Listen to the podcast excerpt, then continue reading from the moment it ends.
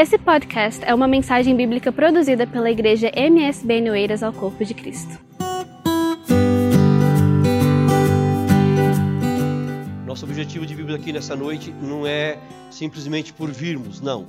É porque a nossa alma necessita de uma palavra da parte de Deus.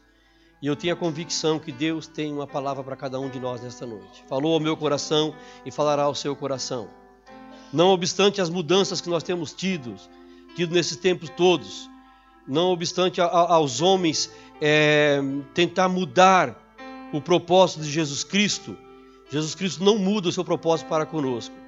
O propósito dele para conosco sempre é o de nos restaurar para Deus, de nos trazer de volta para Deus. Ah, mas eu já sou crente. Não tem problema. Ninguém precisa mais de restauração do que crente. Ninguém precisa mais de, de, de reencontro com Deus do que crente, de recomeço. Como já disse o Leandro, nós estamos a terminar um ano. E no começo do ano, quantos de nós fizemos propósitos? Esse ano, Senhor, de 2019, eu vou fazer assim, eu vou ser assim, eu vou ser assim. E você vê que nada fez, que não cumpriu isso. Ou se cumpriu, foi pouquíssimas coisas. Então nós, nós somos mutáveis, mas o propósito de Deus continua a ser o mesmo: trazer o homem de volta a Deus.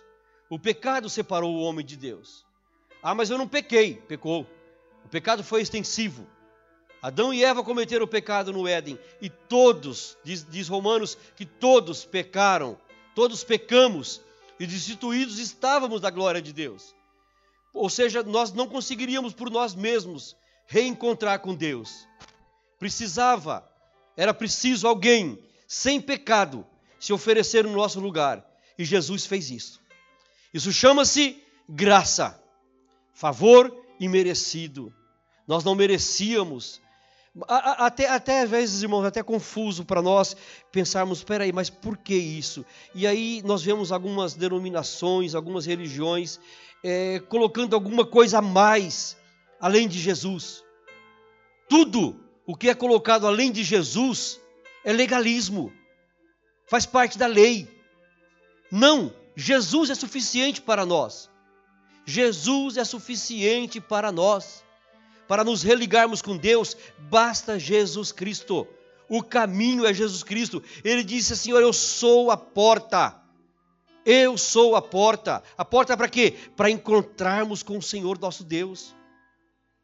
Ele diz assim: Olha, eu sou o caminho, eu sou a verdade e eu sou a vida. Ninguém vem ao Pai se não for por mim. Ele se coloca aí, irmão Divani, como o próprio Pai. Ninguém vem ao Pai se não for por mim. Ninguém consegue ter acesso a Deus sem ser através de Jesus. E o propósito de Jesus Cristo não mudou e jamais mudará enquanto nós estivermos aqui nesta terra. Nós que conhecemos um pouco mais é, da caminhada da igreja, sabemos que durante muito tempo é, o Evangelho foi pregado de uma forma genuína, dizendo que Jesus Cristo salva, Jesus Cristo cura, Jesus Cristo batiza com o Espírito Santo, Jesus Cristo leva para o céu. Nós aprendemos isso, ensinamos isso e ouvimos isso, aprendemos isso e não nos desassociamos disso. Aí surgiu um novo, um novo grupo mais recente a, a, a dizer que Deus não quer é, é, é, somente a salvação, Deus quer nos dar bênçãos materiais. É, é chamada a teologia da prosperidade financeira, dizendo que você tem que ser rico, se você não for rico, você está debaixo de maldição, pobreza é do diabo, é de maldição. Então, onde fica a palavra de Jesus Cristo, como diz assim: olha, quando disse assim, os pobres vocês sempre terão convosco. Ah, pá, estragou tudo. Então nós estamos aqui no meio, uns com os outros, pobres. Mas porém pobres cheios da graça de Deus. Pobres sem sentir falta de nada. Pobre que tem aquilo que é preciso para sobreviver, para viver bem neste mundo. Então surgiu esse grupo Teologia da Prosperidade que ensinava isso, ensinava isso, ensinava isso. Hoje, já agora, recentemente, surgiram os coaches que ensina, que ensinam que você é semelhante a Deus que você é um ser supervalorizado. Claro que somos valorizados. Jesus Cristo, de acordo com Pedro, nos comprou com precioso sangue vertido na cruz de Calvário. Ele nos valoriza acima do ouro e da prata. Ele disse que não foi com coisas incorruptíveis como ouro e prata que nós fomos comprados da nossa maneira de viver, mas com o precioso sangue de Cristo, vertido na cruz do Calvário. Então nós somos preciosos sim, mas toda honra é para Deus. Nós somos preciosos porque Jesus Cristo mora em nós, porque o Espírito Santo habita em nós, senão nós não seríamos nada disso. Então é supervalorização do ser humano que você vai conseguir, que você é, é, é, é precisa é, é, declarar, decretar que você está acima. Não, nós somos carentes e dependentes da graça de Deus. Enquanto estivermos aqui, nós somos pecadores, a nossa tendência é pecar, a nossa índole é pecaminosa, a nossa velha natureza pende para o pecado. Então, se nós não estivermos debaixo da graça de Deus, nós cairemos em ruína. Nós estudamos aqui domingo passado e hoje nós estamos estudar sobre o primeiro e segundo livro de Samuel. Na, na semana passada falou-se sobre o pecado de Davi. E nós aprendemos que o pecado não escolhe não escolhe ninguém por ser rico, por ser pobre, não. Todos, todos caem em pecado se não estiver debaixo da graça de Deus. Davi era rei sobre Israel. Um homem que, segundo a Bíblia, era um homem que, segundo o coração de Deus. Mas, entretanto, ele peca. Ele comete desatinos na vida. Não, não, não vigiou. Não deu ouvido ao Espírito Santo que como foi dito hoje na escola bíblica dominical, o Espírito Santo nos avisa: olha, sinal vermelho. Atenção, alerta, sinal amarelo, olha, sinal vermelho, não ultrapasse. Porque todo pecado tem as suas consequências, aprendemos hoje. Hoje a matéria foi sobre isso, as consequências do pecado de Davi. Davi teve a sua família destroçada e o seu reino destruído. Não foi dividido o reino dele com, com ele e nem tampouco com seu filho Salomão, porém com seu filho Roboão, o reino dele foi dividido por causa da consequência do pecado dele. Então, queridos, essa, essa cultura da supervalorização do ser humano não se enquadra na Bíblia. O ser humano é carente e dependente das misericórdias do Senhor. Mas o que é interessante é que ele não mudou o propósito dele para conosco. Ele ainda é, Jesus Cristo ainda é o Pai das misericórdias. Não altera. Não, independente do que nós fizermos. Nós cantamos agora em merecida graça. Qual foi o último que foi cantado? Deus me ama de uma forma incondicional. Lembra, você cantou isso, Deus me ama de uma forma incondicional. Ah, Deus me ama de uma forma incondicional, então eu posso continuar a pecar porque Deus me ama. Não, é porque Ele me ama, porque Ele te ama. Ele não quer que nós continuemos no pecado. É só por isso. Ele não quer que nós continuemos na balada do pecado, não, pelo contrário, ele quer nos restaurar para Deus. Porque em pecado ninguém pode ter relacionamento com Deus. Talvez você fale assim, eu não vim hoje para ouvir uma palavra sobre pecado, mas o Espírito Santo é quem sabe. Amém, queridos? Então, não conseguimos relacionar com Deus em pecado, porém Deus, Ele nos restaura. Jesus Cristo nos restaura para Deus. Então, é, é essa, esse, esse amor incondicional, queridos, é que Ele não quer nos deixar continuar a pecar. A, a graça não é barata, não é de graça. A graça custou sangue imaculado de Jesus Cristo. Aleluia! A graça custou o sangue de Jesus Cristo. Então, graça, queridos, não é liberdade para pecarmos. Ah, eu vou pecar porque a graça me cobre e eu posso. Não, não, não é por aí. Não é por aí. Nós aprendemos hoje, como eu já disse, que todo pecado tem a sua consequência, tem a sua retribuição. gosto muito do que o escritor aos Hebreus escreveu no capítulo 2, versículo 1, que ele diz: Olha, convém, é necessário, é, é preciso atentarmos com mais diligência para as coisas que já temos ouvido, para que em tempo algum nos desviemos delas. Versículo 3: Porque como escaparemos nós, se não atentarmos para uma tão grande salvação, a qual, começando a ser anunciada pelo Senhor, foi-nos dada, foi-nos depois confirmada pelos que a ouviram. Versículo 4, por favor testificando também Deus com eles por sinais e milagres e várias maravilhas e dom do Espírito Santo. distribuído por sua vontade.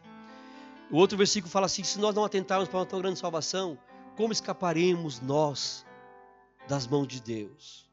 Como escaparemos nós se não atentarmos para o que Jesus Cristo fez por nós na cruz do Calvário? Para a restauração que Jesus Cristo quer fazer conosco. Então, queridos, graça não é liberdade para pecar, pelo contrário, é força para você rejeitar o pecado. Nós não temos força, mas pela graça de Deus, nós podemos dizer não ao pecado. Tem um louvor da harpa, cristã que diz: Nós temos liberdade para não pecarmos. Então, Jesus Cristo tem misericórdia comigo e com você. Amém, queridos?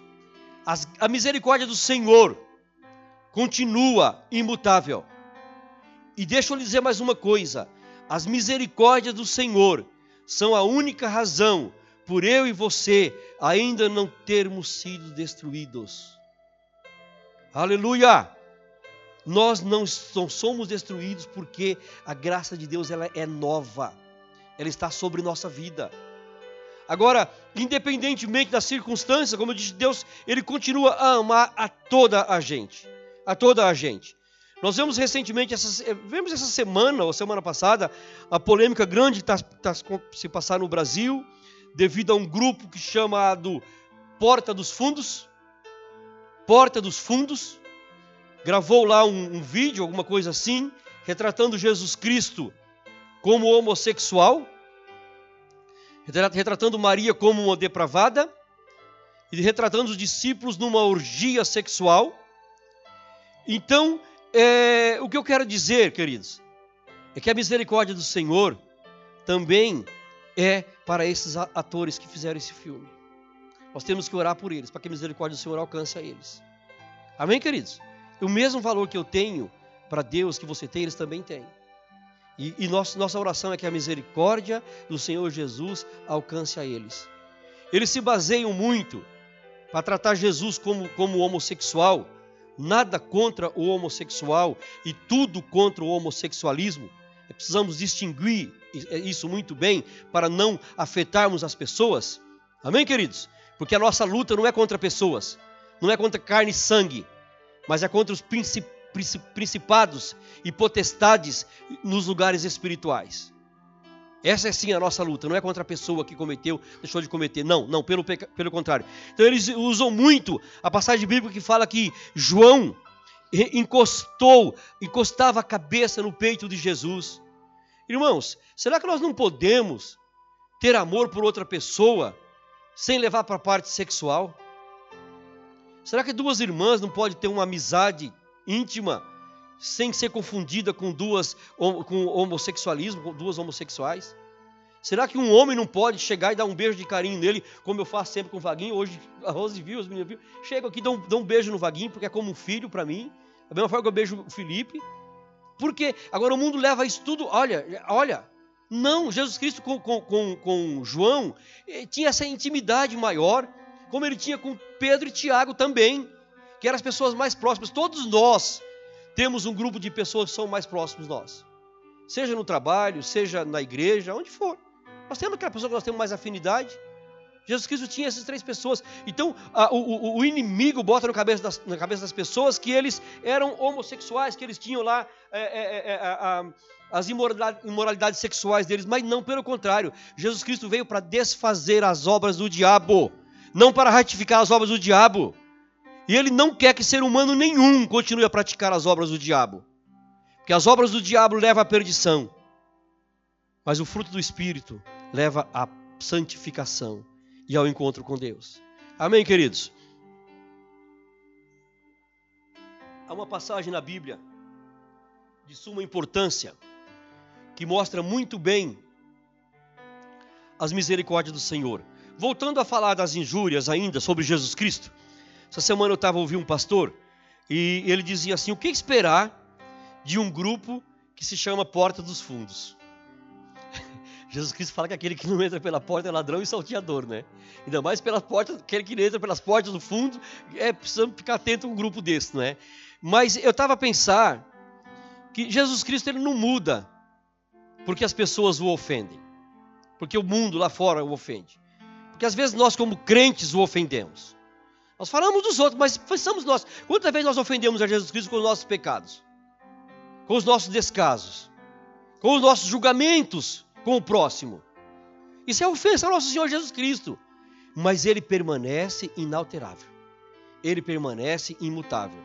Aliás, quando o escritor aos Hebreus escreve no capítulo 12, é, versículo 2, ele fala que Jesus Cristo, pelo gozo que lhe fora proposto, pela proposta que foi feita para Jesus, ele suportou a cruz, desprezando a afronta. Não é de hoje que ofendem a Jesus. Nós, claro, ficamos chateados, ficamos revoltados. Se pudéssemos pegar uma 12 e lá dar um tiro em cada um daqui da torre, nós faríamos.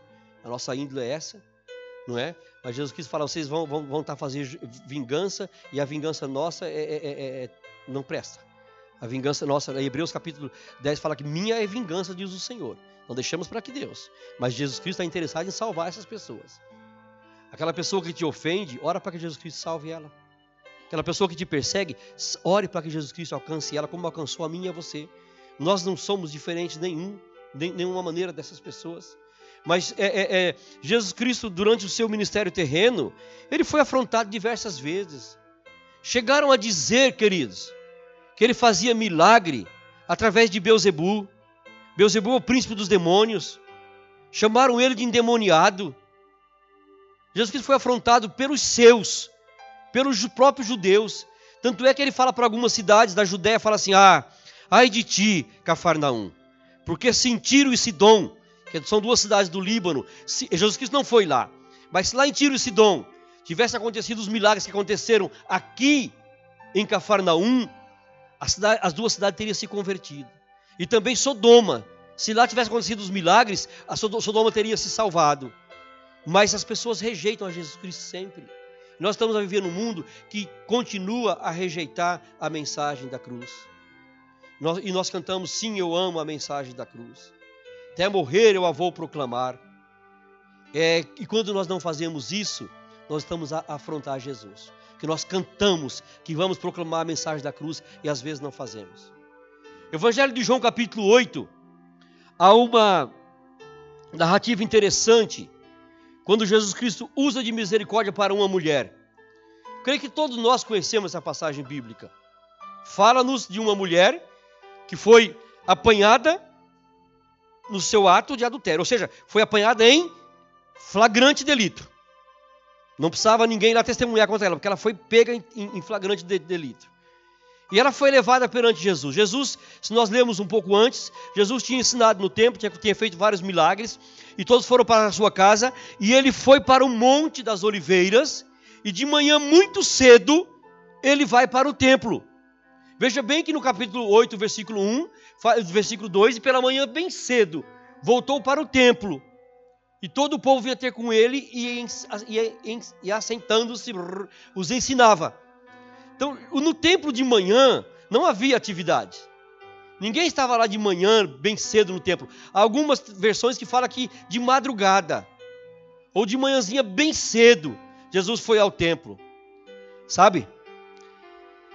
Jesus Cristo sabe aonde você vai, onde eu vou. E aonde nós vamos, Jesus Cristo está à nossa espera. Jesus Cristo sabia que naquele dia, ele na sua presciência, ele como Deus, onipotente, onisciente, onipresente e presciente, ele sabia que essa mulher ia ser levada lá para ele. A Bíblia fala que ele estava a ensinar, e no versículo 3, diz que os escribas e fariseus trouxeram-lhe uma mulher apanhada em adultério. Quem eram os escribas e os fariseus? Os fariseus eram os mais zelosos da Escritura, da Bíblia, da lei de Moisés, nós chamamos de Torá. Eram os mais zelosos.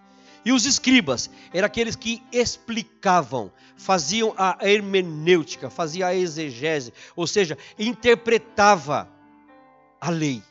Se alguém que tivesse dúvida sobre alguma coisa da lei, perguntava para os escribas e eles interpretavam. Eles também escreviam, eram os, os, os escritores, então escreviam e interpretavam. Então eram as pessoas de suma importância no contexto judaico. Era, digamos assim, os, os doutores da lei.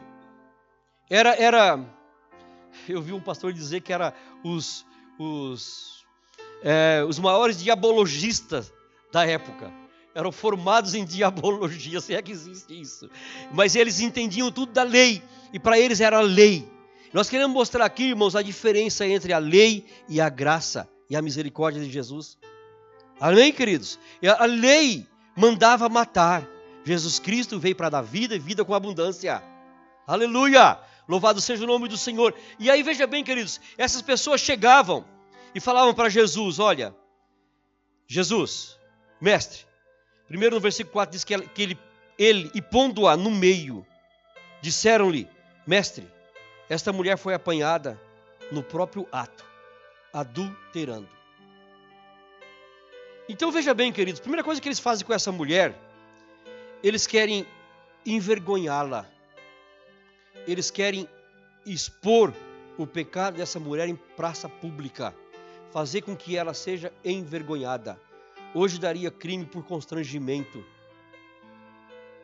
Alguns irmãos aqui, mais experiência, sabem que é, é, no meio evangélico era mais ou menos assim, né, irmão Divane? Fulano de tal pecou, fez isso, isso, isso, está disciplinado por tanto tempo. Era mais ou menos assim. É, mas era um tempo bom. Era um tempo diferente. Não que hoje não seja bom, mas era um tempo diferente. Mas isso é outra questão. Porém, porém Jesus Cristo, queridos, ele não expõe o nosso pecado para ninguém. Não, pelo contrário. Ele quer nos restaurar, como eu já disse no princípio, vou, vou frisar muito isso. Ele quer nos restaurar. Quer fazer com que nós tenhamos nossos pecados perdoados e prossigamos a nossa vida. Diferentemente dos homens ou de nós mesmos que às vezes chegamos e falamos para as pessoas: olha, você viu o que a Vanessa fez? Você viu o que a irmã fulana de tal fez? Você viu? E nós expomos o pecado dessa pessoa para colocar lá ao ridículo. Jesus Cristo não fez isso. E não faz isso. Você lembra de Pedro? Da história de Pedro? Todos nós conhecemos, não é? Pedro fez o que antes de Jesus ser levado para ser crucificado? Ele negou a Jesus, verdade. Pedro negou a Jesus. Aquele homem que disse: Senhor, eu não te negarei, vou contigo até a morte, se preciso for. Ele negou a Jesus. Negou tal e qual Jesus Cristo disse. Três vezes ele negou a Jesus. E quando Jesus vai ser levado, Jesus olha para trás, encontra Pedro. Pedro vê o olhar de Jesus e Pedro se derrama em lágrimas. O olhar de Jesus, naquele momento, transformou a vida de Pedro. Pedro não foi mais o mesmo Luciano depois daquele olhar de Jesus. Não foi um olhar de reprovação. Não. Foi um olhar de falar assim: Pedro continua a te amar. Aleluia. E Jesus, quando encontra com Pedro, na, nas margens do lago de Tiberíades ou do mar da Galiléia, ele fala: Pedro, tu me amas? Ele pergunta três vezes para Pedro: Tu me amas, Pedro? Mesmo tanto que Pedro negou a Jesus, Jesus pergunta para ele: Tu me amas? Ele fala: Senhor, eu te amo. Senhor, eu te amo. Aí ele fala: Senhor, tu sabes que eu te amo. Aleluia. Jesus Cristo sabe quanto nós queremos a Ele, o quanto nós amamos a Ele, o quanto nós queremos ser dedicados a Ele. Por mais que eu queira me aparecer, por mais que você queira se aparecer, não. Jesus Cristo conhece o meu e o seu interior. E Ele sabe do amor que nós temos por Ele. Aleluia. Jesus Cristo não chega falando assim, aí Pedrão, como é que é? Você, você é o cara, você me negou legal, hein? Só foi te apertar e você já entregou que você nem me conhecia. Não, Jesus Cristo, você não vê nas Escrituras Jesus Cristo dizendo isso para Pedro. E as Escrituras, queridos, não deixa de, de, mostrar os erros dos grandes homens da história. Não deixa, pelo contrário. Podia mostrar Pedro corajoso, falando: Jesus, me mande contigo pelo, por cima do mar. E foi. Mas não, a Bíblia fala que Pedro foi realmente, andou. Mas mostra que Pedro ia também se afundando que é que Jesus Cristo pega na mão dele e levanta-o. A Bíblia não esconde isso. A Bíblia podia esconder algumas coisas, mas não, não é, está tá transparente. Está transparente, mas não é para lançar no rosto, para fazer com que a pessoa seja envergonhada, como esses homens da lei fizeram com esta mulher. E o interessante, no versículo de número 5, é que eles chegam argumentando para Jesus. Veja bem o que eles falam. E na lei, nos mandou Moisés que as tais sejam apedrejadas. Tu, pois, que dizes? Irmãos, aqui nós temos uma uma lição de suma importância para nós. Jesus Cristo disse alguma coisa? Jesus Cristo disse alguma coisa? Quando eles perguntaram, e tu que dizes? Jesus Cristo se cala. Jesus Cristo se cala. Isso mostra para nós, queridos, que há situações nós temos que nos calar. Mesmo que aquilo nos agrida. Mesmo que aquilo dentro de você, você parece um vulcão para estourar, quer, quer matar a pessoa, você quer fazer vingança, mas você se cala. Cumprindo o que está escrito lá em Eclesiastes: há tempo de falar e há tempo de se calar. Jesus Cristo vivia o que ele ensinava. Diferentemente de mim, muitas vezes, que eu ensino e depois eu vou tentar viver o que eu ensinei. Porque não, agora eu vou ser cobrado porque eu ensinei isso. E eu não faço isso, vou ter que fazer. Não, Jesus Cristo, pelo contrário. Quando ele falava alguma coisa, é porque ele já vivia aquela coisa. Já vivia aquele fato. E ele se cala perante esse, esses homens, perante esses, esses é, é, sacerdotes. E ele não diz absolutamente nada. Mas por que será que esses homens disseram para ele, Senhor, olha, na lei, Jesus, na lei Moisés manda que tais mulheres sejam apedrejadas. E tu, pois, o que dizes? Para nós entendermos um pouco isso, vamos dar um salto em Mateus capítulo número 5? Volte um pouquinho só aí comigo, Mateus capítulo 5.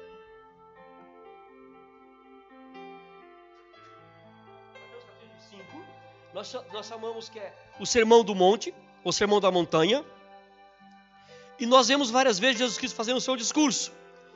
E, e, a partir do versículo 17, ele, ele vai ter um confronto sobre a, a, a, lei, sobre os profetas. E no versículo de número 21, nós não vamos ler, só vamos ler só a introdução do versículo. Versículo número 21 diz assim: Olha, ouviste que foi dito aos antigos. Versículo 22 ele diz: Eu, porém, vos digo. Ok? Versículo 21, ele diz: Vocês ouviram o que foi dito, ou seja, vocês têm a lei. Vocês sabem o que Moisés disse. Eu, porém, vos digo. Aí depois nós vamos ver no versículo 27. Mesma coisa. Ouviste que foi dito aos antigos. Versículo 28. Eu, porém, vos digo. Versículo 31. Também foi dito. Ou, ou seja, também está escrito. Versículo 32. Eu, porém, vos digo. Versículo 36, 33. Outro sim. Ouviste que foi dito aos antigos. Versículo 34. Eu, porém, vos digo. Então, no versículo 38 também. Ouviste que foi dito. Versículo 39. Eu, porém, vos digo.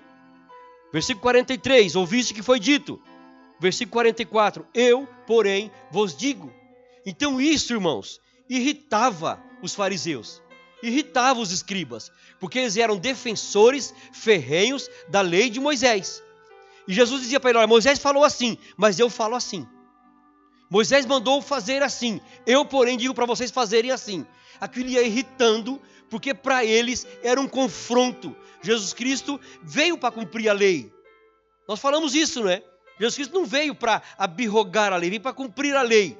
Mas ele não veio para cumprir a lei, queridos. Ouça bem isso, no, no sentido de praticar a lei. Ele veio para cumprir a lei. Quando Jesus está numa cidade e fala assim: Olha, vamos subir para Jerusalém, porque importa que lá se cumpra em mim tudo o que foi dito por, por Moisés, tudo está escrito em mim na lei, nos salmos e nos profetas. Então, tudo que foi. Jesus Cristo veio para cumprir a lei em si, através da sua morte na cruz do Calvário. Quando os discípulos vão para caminho de Emaús, Jesus Cristo encontra com eles e fala assim, salvo erro, é Lucas, Lucas 24, e capítulo, e, é, capítulo 24, versículo 44, ele fala assim, vocês não, não, não sabem que quando eu estava convosco ainda vos disse que convinha que se cumprisse tudo o que estava escrito na lei, tudo que de mim estava escrito na lei de Moisés, nos profetas e nos salmos. Então Jesus Cristo veio cumprir a lei, irmão Helder, não no sentido de praticar a lei, a lei se cumpre em Jesus Cristo, porque se cumpre a justiça de Deus.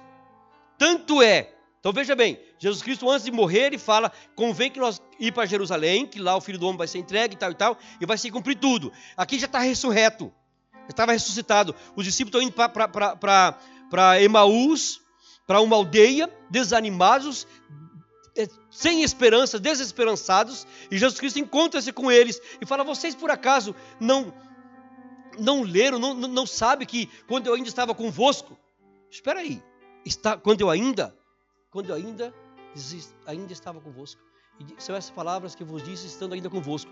Mas estando convosco, Jesus Cristo não estava com eles ali? Como ele diz estando convosco? Estando convosco na forma de homem. Jesus Cristo ainda não tinha sido ressuscitado. Naquele tempo, ele estava de uma forma, agora ele já estava de outra forma. Ele já estava ressurreto, com o corpo ressurreto. Estão me entendendo, meus irmãos? Por isso, quando nós lemos a Bíblia, fala assim, mas aí, eu disse estando ainda convosco, mas ele estava a falar com eles pessoalmente. Não estava pelo, pelo telemóvel, não, foi, foi, estava pessoalmente. Então, é, ele diz assim: convém que, que, que, convinha que se cumprisse tudo que estava escrito de, de mim na lei de Moisés, dos profetas e nos salmos. Então, Jesus Cristo fala isso antes da crucificação e depois da crucificação. Porém, o que, que ele disse na cruz? Está consumado, está tudo cumprido. Se cumpriu na cruz o que estava escrito a respeito de Jesus Cristo na lei de Moisés, nos salmos e nos profetas. Então, nesse sentido, Jesus Cristo veio cumprir a lei. Mas voltando ao nosso assunto, os escribas e fariseus apertavam Jesus. E agora? O que, que você diz? E Jesus Cristo se cala. Jesus Cristo dissesse para eles assim: Olha, tá certo, tem mais que ser apedrejada mesmo. Tem, tem que ser apedrejada, apedrejem-na. Eles iam dizer o que para Jesus? E o amor que você prega? E a misericórdia que você prega? Você não vai perdoá-la? Porque Jesus Cristo, no capítulo 5, versículo 7, fala assim: Bem-aventurados os misericordiosos, porque alcançarão misericórdia. Ele tinha ensinado isso. Aí, se ele manda apedrejá-la, ele, ele, ele nega o que ele ensinou.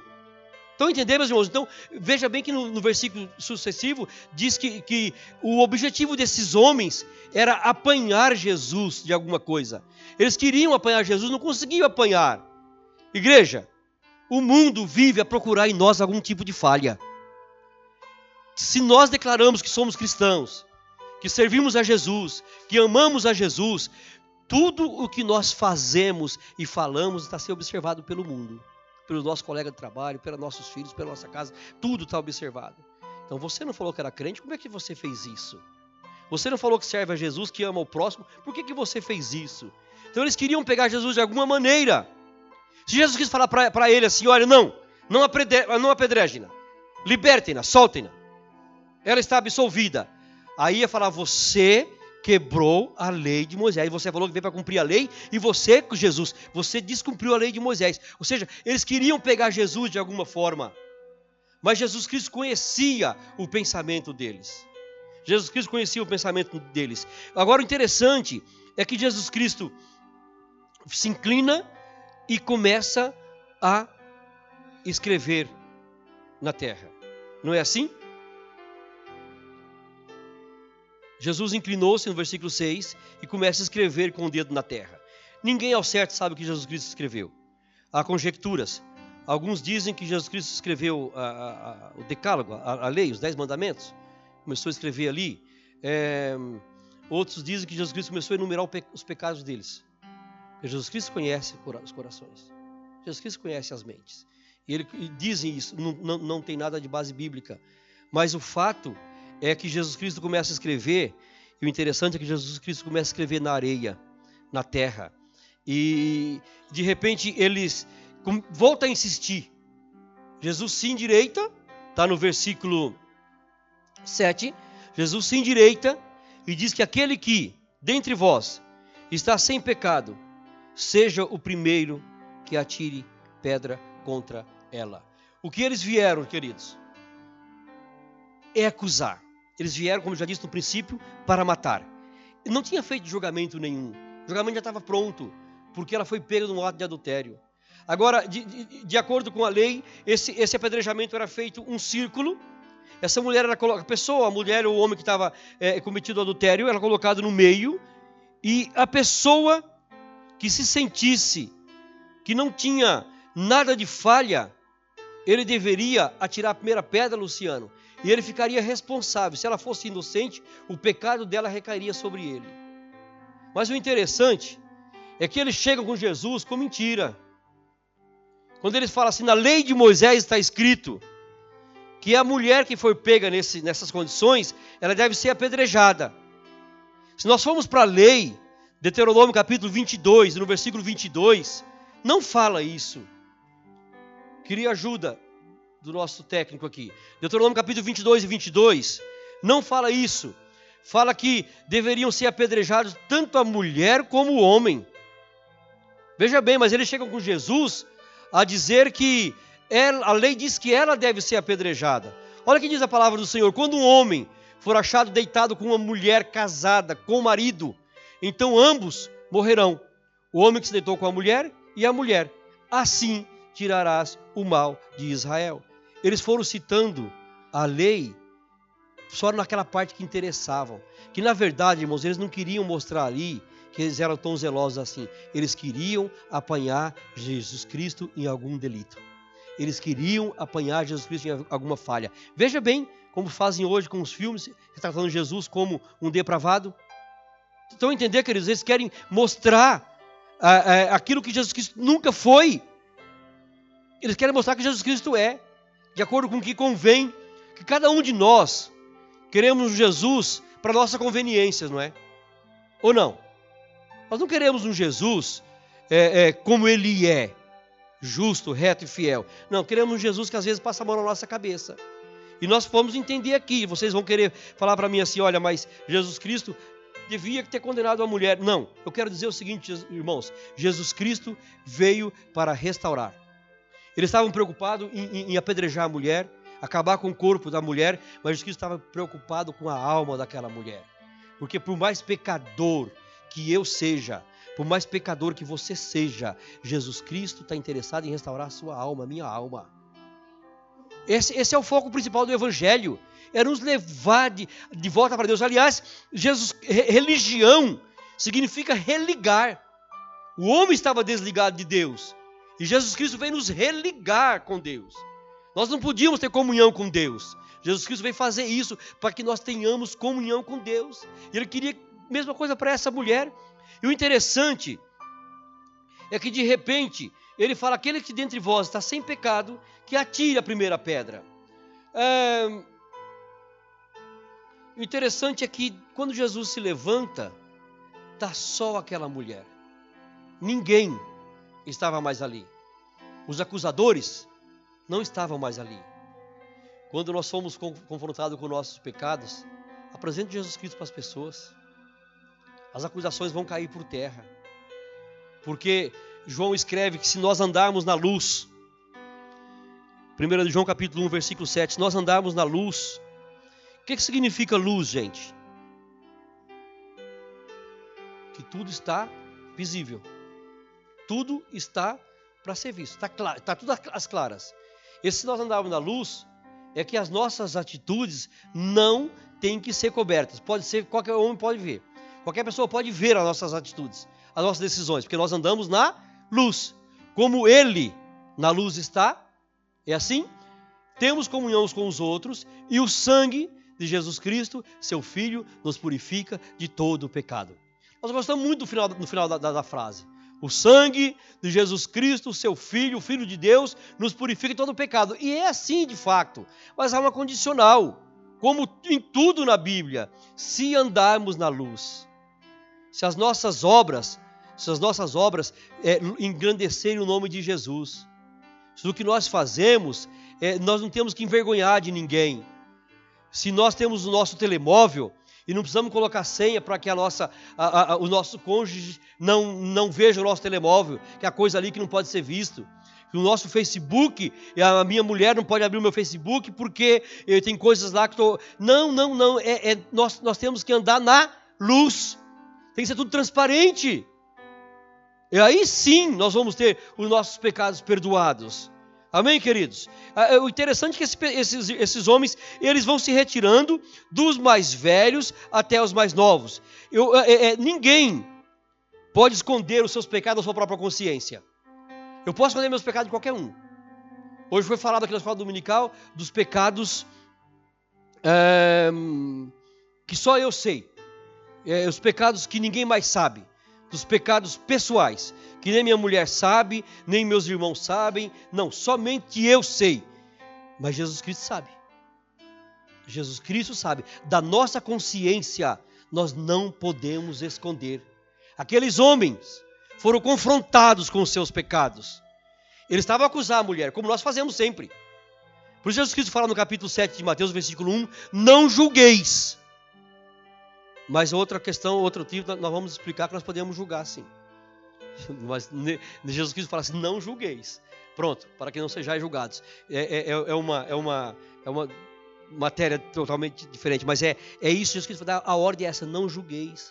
Que a nossa justiça é falha. Então esses homens foram julgar a mulher e esqueceram-se dos seus pecados. Porque quando nós queremos julgar os outros, nós esquecemos de nós. Não, ele fez. Ele fez. É aquela coisa das crianças, né? David, quem fez isso? Foi o Juninho. Juninho, não, não, foi, foi o David. Então, cada um é mais ou menos por aí. Estou citando os meus netos, tá bem? É, é, e eles chegam acusando a mulher, a mulher que fez isso. E nós, aí Jesus Cristo confronta com a consciência deles. Queridos, a nossa consciência, nós não podemos fugir. Eu quero que nós reflitamos hoje. O que, que nós temos escondidos que só nós e Deus sabemos? O que, que nós estamos a fazer que nós e Deus fazemos? Independentemente do que seja, esta é noite de restauração. É noite de nós recomeçarmos. É noite de nós termos um encontro a sério com Jesus Cristo, que Ele não vai jogar na cara os nossos pecados. Ele não vai nos julgar pelo que nós fizemos. Não, não, não, não. Ele vai nos restaurar perante Deus para nos reconduzir para Deus. O que eu quero refletir, queridos, é que o mais velho foram se retirando até o mais novo. Penso que os mais velhos começaram a pensar que tinham mais pecados. Tem mais tempo de vida, pecou mais. Os mais novos pecaram, pecaram, não tiveram tanto tempo de pecar.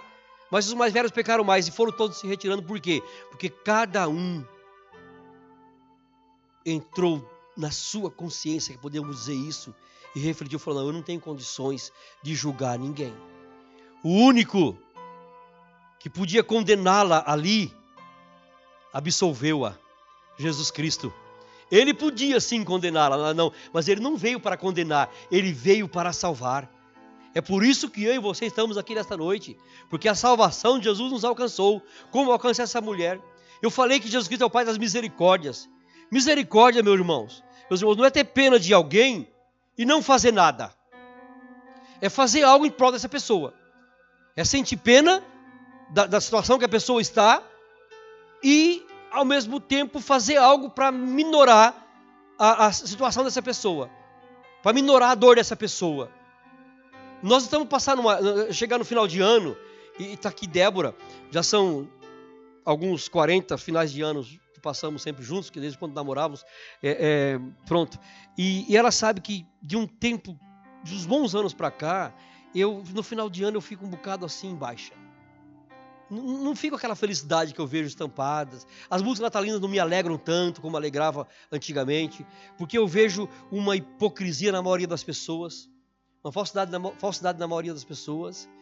E você desejar um Feliz Natal para uma pessoa que não tem o que comer na, na, na noite de Natal, é triste.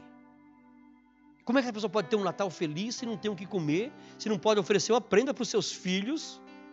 E nós, às vezes, desperdiçamos tanta comida, compramos presentes repetidos que os nossos filhos têm, nossos netos têm, nós compramos mais, que nem brincam, nem brincam. Ontem o meu roupeiro, ah, como é que chama aqui? O varal, né? Aquele varal, que chama varal, aquilo que vai os cabides, aí o cabideiro ali, cabideiro, hã? varão, varão, veio abaixo. E aí, só camisas. Eu, na hora de sair, falei, Débora, vou botar isso aqui em cima da cama, depois nós arranjamos isso. E aí eu fui ver quantas camisas eu tenho que eu não uso há mais de um ano ou dois anos. Eu falei, Débora, vou doar. Vou fazer um limpa, vou doar. Uma vez que fui ao Brasil, levei 19 camisas. Ofereci. Irmãos, que olha, vê que bênção. E nós às vezes temos isso, irmãos. Falando agora, finalmente, final de ano, me constrange ver já quero publicar aqui, a nossa igreja vai fazer aqui no, na noite do dia 24 um jantar para as pessoas que não têm parentes, que estão só, irmão Márcio, que pá, venham participar, sabe? É, é, aqueles que não têm uma família grande, como eu tenho o privilégio de ter, graças a Deus. E hoje a minha filha estava a contar e quantos que seriam para almoçar, todos os domingos almoçamos juntos, e, e pronto. E, e, e eu no dia 24 vai ser oferecido esse jantar aqui para pessoas que estão só, Venham receber um aconchego, receber um abraço e, e alimentar-se juntos. Quem sabe você pode até levar para o dia do almoço, o almoço, não sei, Vanessa, mas talvez sobre, não sei quando é que vai, vai ter. Mas procure a Vanessa, essa, essa, essa, essa menina simpática que está aqui à frente, faz assim com a mão, Vanessa, por favor. É, procure, procure ela, diga que vem, para que possamos saber quantas pessoas vêm, participar desse, desse jantar fantástico. fantástico. Outra coisa, queridos, no dia 29, é o último domingo do mês, respectivamente do ano, não é? Então, nós vamos fazer aqui, no domingo pela manhã, a partir das 9 horas, um grande pequeno almoço. Se é que vocês me entendem, né? Um grande pequeno almoço. Não precisam trazer absolutamente nada. É, nós fizemos isso no ano passado, foi uma bênção. Nós vamos ter a nossa última, última matéria da Escola Bíblica Dominical. E nós vamos fazer, antes disso, nós vamos nos reunir para tomarmos um pequeno almoço juntos. Irmãos, venham. Ah, mas eu nunca fui na Escola Bíblica Dominical. Não tem problema. Ninguém vai fazer aqui como os fariseus e os escribas. Olha, você nunca veio e veio hoje. Não, ninguém vai fazer. Pode ter certeza disso. Você, olha, se, você, se alguém fizer falar, olha, ah, o irmão Josias me convidou. A culpa é do irmão Josias, eu assumo. É, é verdade, irmãos. Eu só queria que você nos procurasse e confirmasse. Daniel, Débora, venham.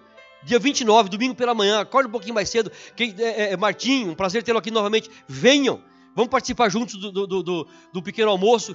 Irmão, vocês vão comer com fartura. Pode ter certeza disso. Depois vamos participar da, da, última matéria da Escola Bíblica Dominical, que fala sobre o primeiro e segundo livro de Samuel. Então é um convite, uma forma de nós fazermos alguma coisa para com as pessoas que se sentem só. Mas o que eu quero dizer, nós como cristãos, voltando a falar sobre ter misericórdia das pessoas, nós, João fala que nós, filhinhos, não amei só de palavras. Não é assim? Mas de ato, de atitude. É, é, Tiago também fala sobre isso. Tiago, Tiago, capítulo 4, versículo 17, salvo erro, fala que aquele que sabe fazer o bem e não faz, faz o que, gente? Comete pecado. Pecado de omissão. Então o que eu quero dizer, irmãos? Se você souber de alguém no nosso meio, porque a Bíblia fala para nós fazermos o bem a todos, mas principalmente aos domésticos da fé. Ok? E, e, e 1 Timóteo 5,8 fala que se alguém não cuida dos seus, principalmente os da sua família, negou a fé e é pior do que o incrédulo, do que o infiel. Nessa, nesse caso da sua família, entra a família biológica e entra a família espiritual. Se algum de nós tivermos necessidade de alguma coisa, procure a mim, procure ao pastor, procure a Vanessa, fale, irmãos, eu não tenho o que comer, ou eu preciso pagar uma conta de alguma coisa. Irmãos, eu acho que nós, nós, como igreja, podemos e devemos ajudar algumas pessoas. Está aqui o irmão Helder, faz um trabalho excelente da ciência social. Irmão Helder, coloque-se de pé, por favor, que algumas pessoas podem não conhecê-lo. Se você tem necessidade de alguma coisa, fale com o Helder. E o Helder tem um grupo de pessoas que está sempre a, a, a, ajudar naquilo que, que pode. Eu, eu creio que nós podemos fazer isso para alguma, algumas crianças. Irmão, você conhece algum casal que tem crianças? Que você sabe que não pode comprar um brinquedo, comprar um presente, uma prenda. Chega nas pessoas e fala, irmãos, olha, estamos aqui tanto. Mas não precisa publicar, não. Faz como Jesus fa falou. Que a sua mão esquerda não sabe o que a direita, que a direita faça. Lembra que nós não estamos fugindo da mensagem. A mensagem fala sobre misericórdia. Jesus Cristo é o Pai das misericórdias. E ele olhava para as pessoas e tinha misericórdia. Ele não somente dava alimento espiritual, como dava alimento físico também. E até algumas coisas ele falou: vocês vêm, vêm, vêm atrás de mim só por causa da comida que perece. Mas vem também por causa da comida que permanece. Então, nós não devemos somente. Porque como é que alguém vai glorificar Deus, irmão Divani, com o estômago a roncar de fome? Hein, irmão Márcio? É difícil. Então, queridos, vamos, vamos ser misericordiosos, como misericordioso é o nosso Pai Celestial. É isso que Jesus Cristo quer de nós, miseric... nós sejamos misericordiosos. Que nós tenhamos compaixão das pessoas que passam necessidade. Agora tem um detalhe. Nós precisamos saber das pessoas que estão passando por essa. E não é vergonhoso. Aliás, a Bíblia fala para participar com os santos as suas necessidades. Aí cabe os dois sentidos. Ok? Participar no sentido de ajudar e no sentido de falar. Irmão, eu preciso de alguma ajuda. Irmãos, e, e, e eu não seria hipócrita daqui a falar sem ajudar alguém. Não, pelo contrário. Eu quero também já, nesses minutos que faltam, agradecer a Deus pela igreja em Oeiras. Eu não aceito que ninguém levante e fale naquela igreja lá, eu não vou porque lá só tem gente assim, assim, assado, que não, que não dá. Não, não, eu, eu não aceito. Sabe por quê, irmãos? A nossa igreja é uma igreja abençoadora. A nossa congregação é abençoadora. Eu, eu comecei a congregar no, na, na, no nosso, nessa congregação em 2007. E desde então, o trabalho que eu tenho até hoje, o mesmo trabalho, foi um irmão que me levou num lugar e falou para o outro irmão: falou, olha, o irmão chegou do Brasil, precisa trabalhar. Irmão, eu fui ver o trabalho, já fiquei a trabalhar. Já saí da, lá às sete da tarde. Já fiquei a trabalhar. Estou até hoje na mesma empresa. Já fazem 12 anos e tal. Um irmão me arrumou isso, levou para outro irmão. Quantas irmãs que chegam aqui, daqui a pouco estão a trabalhar, porque um irmão arranjou para um, uma arranjou para outra. Sabe? Quantos irmãos que. Eu lembro que nós não tínhamos carro, tinha um irmão que tinha um carro, sempre à disposição, levando para lá e para cá. Conheço irmão que já pegou família, falou: irmão, vamos no mercado comigo, vê o que você precisa comprar. Até tantos você pode comprar. Outros irmãos que chegam no outro e sem que ele saiba e coloca: olha, irmão, vai cumprimentar com a paz do Senhor e tem uma, uma notinha ou duas dobradinhas. Irmãos, isso, isso é juntar tesouro no céu, onde a traça e a ferrugem não destroem. Isso é juntar tesouro nos céus. E nós devemos e podemos fazer isso, porque senão, queridos, nós vamos ter de cristãos somente o nome.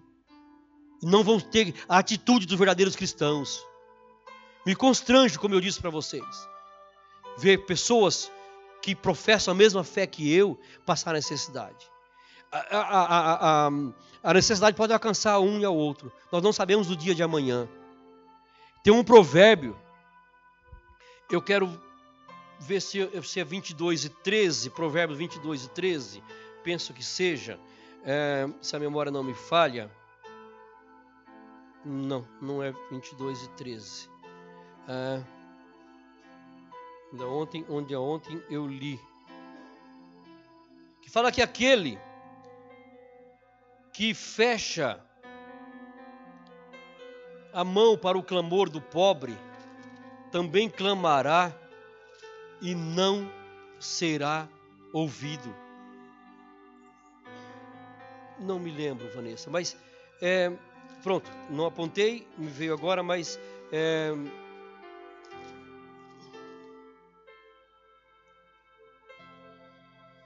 não, não, é, fala mesmo que aquele que fecha o coração, hã?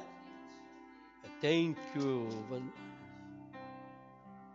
Exatamente isso. Muito obrigado. 21 e 13. Aquele que tapa o ouvido ao clamor do pobre, também clamará e não será ouvido. E a recíproca é verdadeira, irmãos. Aquele que abre o seu ouvido e socorre o pobre, também será socorrido. Porque quando você abençoa alguém, você é o abençoado. Você é o abençoado. Quantos irmãos chegam aqui do Brasil e o irmão já chega, irmão, você tem um casaco de frio? Se tiver, se precisar fazer alguma coisa, nós temos um irmão que tem, outro irmão que tem. Uma vez eu estava passando aqui no corredor da assistência social, quando ela estava aqui em cima, meu me chama, Josias, anda cá. Eu falei, sim, Helder. Falou, olha, veja lá se esse casaco lhe serve. Falei, pá, o casaco falou assim, me leva. Eu falei, venha. E Verdade, irmão, coisa, coisa mais linda. Aí eu fui trabalhar, com, com, com, já falei isso aqui uma vez, talvez alguém não ouviu. Fui trabalhar com um casaco. Aí o diretor geral lá me disse assim: Então, senhor, você é brasileiro, está usar um casaco desse? Pá, eu não sabia. Eu, depois cheguei em casa, falei, tá, lá pro, pro, pro estilista Google, né? E fui procurar. O casaco custa quase 400 euros. E eu ganhei. -o. Um irmão deu pro Helder, o Helder falou, Josinha, serve, mas serviu que é uma bênção. Eu estava sexta-feira com ele aqui sabe? É, todo, todo garboso. Porque, irmãos, porque nós somos uma família e precisamos ver a necessidade uns dos outros. Amém, queridos? Abra o seu coração para o pobre, que assim você estará juntando tesouro nos céus. Alguém precisa ser restaurado a sua, sua vida espiritual hoje? Alguém se encontra como aquela mulher, não vou dizer adúltera, mas se encontra acusado, se encontra com a sua consciência pesada por causa do pecado que cometeu. Jesus Cristo está aqui nesta noite e quer te reconduzir ao Pai, quer perdoar os seus pecados, quer te religar com Deus. É hoje a noite oportuna. A oportunidade é hoje, em nome de Jesus Cristo. Se há alguém nesta noite, a igreja se coloca em pé, por favor. Se há alguém nesta noite, reconsidere isso. A sua vida espiritual com Cristo Jesus. Peça ao Senhor Jesus Cristo perdão pelos seus pecados. Confesse a Ele como Salvador da sua alma. E você voltará a sentir a alegria da salvação. Você, você voltará a sentir o gozo, o privilégio de ter a comunhão com o Senhor Jesus Cristo. É hoje, não deixe para amanhã. Amém, queridos? Que eu, eu espero de, com toda a convicção que esta palavra faça você refletir e que haja uma mudança na sua vida e saber que graça não é liberdade para viver a pecar. Graça não é liberdade para viver a pecar. Não confunda graça com libertinagem. Não, graça é a capacidade que vem de Deus para nós resistirmos ao pecado. Nós vamos fazer essa oração. E meu desejo aqui, durante essa semana, o Senhor Jesus Cristo continue ministrando no seu coração. Que o Espírito Santo te dê força para você vencer as tentações que vêm sobre vocês. Vem sobre mim também. Todos os dias vem, todo dia o pecado vem.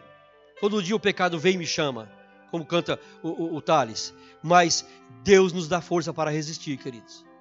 Sujeitai-vos, pois, a Deus. Resisti ao diabo, e ele fugirá de vós. Não é resistir a Deus, não. É sermos submissos a Deus, sujeitarmos a, a Deus. E o diabo, que nós resistimos a ele, e ele fugirá de nós.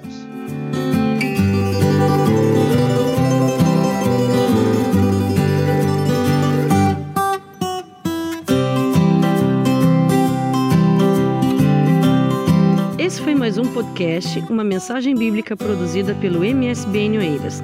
Siga-nos nas nossas redes sociais, Facebook e Instagram. Subscreva o podcast Igreja MSBN e também o nosso canal no YouTube. E ainda saiba mais em msbnportugal.com.